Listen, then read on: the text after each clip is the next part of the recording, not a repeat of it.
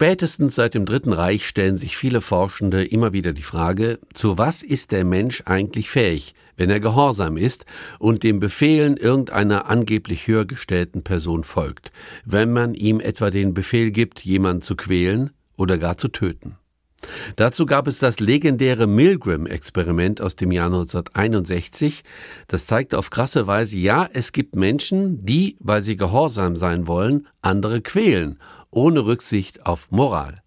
Und die Experimente gehen weiter. Wir berichten über ein aktuelles mit Käfern. Die Probanden wurden dazu aufgefordert, die armen Käfer zu schreddern, und zwar mit einer Kaffeemühle. Ziemlich unappetitlich. Veronika Simon. Eine elektrische Kaffeemühle steht auf einem Tisch, eine Frau direkt davor. Sie ist Teilnehmerin an einem psychologischen Experiment. Der Versuchsleiter steht ihr gegenüber, reicht Gegenstände an, die sie auf Knopfdruck mit ihrer Kaffeemühle zerkleinern soll. Sie denkt, es gehe darum zu erforschen, wie es sich anfühlt, Dinge zu zerstören. Doch das ist nicht die ganze Wahrheit. Zuerst erhält sie Kaffeebohnen. Die Frau füllt sie in die Mühle, drückt auf den Knopf. Nicht lange und die Bohnen sind nur noch Pulver. Danach muss sie einen kurzen Fragebogen ausfüllen. Wie fühlt es sich an, Kaffeebohnen zu zerstören? Aufregend? Angenehm? Als nächstes wandert ein gefalteter Papierkranich in die Kaffeemühle. Wieder ein kurzer Fragebogen und dann folgt der Höhepunkt des Experiments. Der Versuchsleiter reicht ihr ein Reagenzglas über den Tisch. Darin sieben lebende Käfer. Auch die soll sie einen nach dem anderen in der Kaffeemühle zermahlen. An diesem Punkt wird es spannend. Gehorcht die Frau dem Versuchsleiter? Bei Gehorsam geht es darum, dass wir den Anweisungen einer Autorität folgen, selbst wenn die unseren eigenen Wertvorstellungen widerspricht. Das ist Felix Götz, Psychologe an der Universität Regensburg. Er hat mit seinem Forschungsteam die Ergebnisse dieser Versuche vor kurzem in der Fachzeitschrift Scientific Reports veröffentlicht. Bei mir persönlich ist es so, dass ich auch äh, im Studium in Geschichte viele Kurse belegt habe, neben Psychologie. Und von daher gesehen stellt sich natürlich die Frage, wie funktioniert das? Warum machen Menschen Dinge, die sie eigentlich nicht tun wollen? Einen Käfer zu töten, da haben die meisten Menschen erstmal Hemmungen. Besonders wenn er in einem Reagenzglas ist und uns nicht weiter stört. Bei ähnlichen Versuchen mit Fischen weigerten sich alle Teilnehmer, die Tiere zu töten. Doch in den Versuchen von Götz und seinen Kollegen und Kolleginnen drückten viele den Knopf. Käfer zu töten scheint für viele noch zu gehen. Doch nicht ohne Widerstand. Zögerten die Versuchspersonen, das Tier zu zermahlen, wies der Versuchsleiter sie wieder an, es zu tun. Er trage die Verantwortung, es ginge hier um eine wissenschaftliche Fragestellung. Erst beim dritten Nein der Versuchspersonen wurde das Experiment abgebrochen. Natürlich ist den Käfern bei diesem Versuch nichts passiert. Die Kaffeemühlen waren so präpariert, dass es nur so aussah, als wären sie zermahlen worden. Doch das wussten die Versuchspersonen nicht. Das Ergebnis der Studie überraschte auch den Autor. Wenn man den Leuten nicht auf die Nase bindet, ist es quasi ihre freie Entscheidung, dann machen das die allermeisten Leute. Zwar wurde ihnen am Anfang gesagt, dass sie jederzeit mit den Versuchen aufhören können, doch eben nur einmal.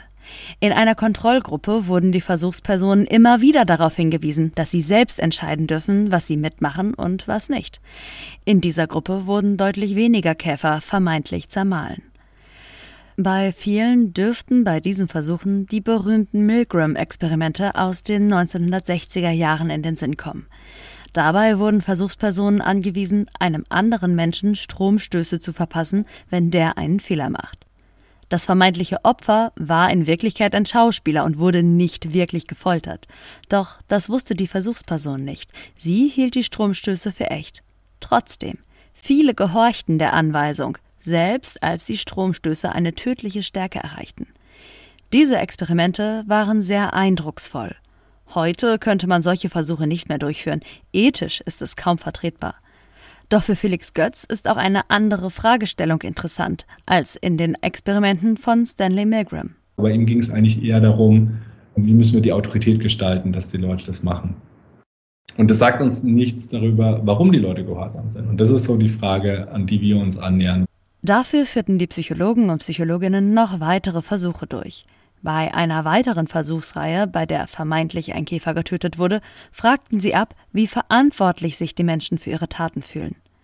Eine Theorie von Stanley Milgram besagt nämlich, dass Menschen die Verantwortung an den Befehlsgeber abgeben, wenn es brenzlig wird. So können sie auch gehorchen, wenn die Taten gegen ihre eigenen Werte gehen. Die Ergebnisse aus Regensburg zeigen aber das Gegenteil. Die Versuchspersonen fühlten sich sehr verantwortlich für die Zerstörung der Käfer, deutlich stärker als für die Zerstörung der Kaffeebohnen. Insgesamt zeigte die Auswertung der Fragebögen und von zusätzlichen Messungen der Hautleitfähigkeit der Probanden während des Versuchs, die Leute, die gehorchten, fühlten sich unwohl, deutlich mehr als die Menschen, die sich weigerten und die Käfer am Leben ließen. Aber wieso machen die Leute dann mit, wenn sie sich sogar körperlich unwohl fühlen? Es zwingt sie ja niemand. Ein Erklärungsansatz der deutschen Forschenden die Menschen sollten nicht einfach als Individuen gesehen werden, die allein nur für sich handeln, denn sie befinden sich ja in einer sozialen Situation. Und was Leute häufig gefragt haben, wenn sie unsicher waren und eigentlich nicht weitermachen wollten, war, wenn ich jetzt hier Nein sage, ja, bringt ihnen meine Teilnahme dann überhaupt was? Wodurch man richtig sieht, die fühlen sich da irgendwie personal dem Experimentator gegenüber irgendwie verpflichtet, da durchzuziehen. Dazu komme, auch der freie Wille sei abhängig von der sozialen Situation. Die Experimente würden zeigen, so Götz, wenn man die Leute an ihren freien Willen erinnert, verhalten sie sich anders, als wenn man das nicht macht. Der Mensch habe einen sehr großen Wunsch nach Kooperation, den müsse man mitdenken. Wenn Leute mal initial sagen, ich mache mit, dann machen die das offensichtlich auch bis zu einem Punkt, der gegen ihre eigenen Wertvorstellungen geht, vielleicht sogar gegen ihr eigenes Wohlbefinden. In Zukunft müsse daher weiter erforscht werden, welche Dynamik zwischen dem Befehlsgeber und der gehorchenden Person besteht.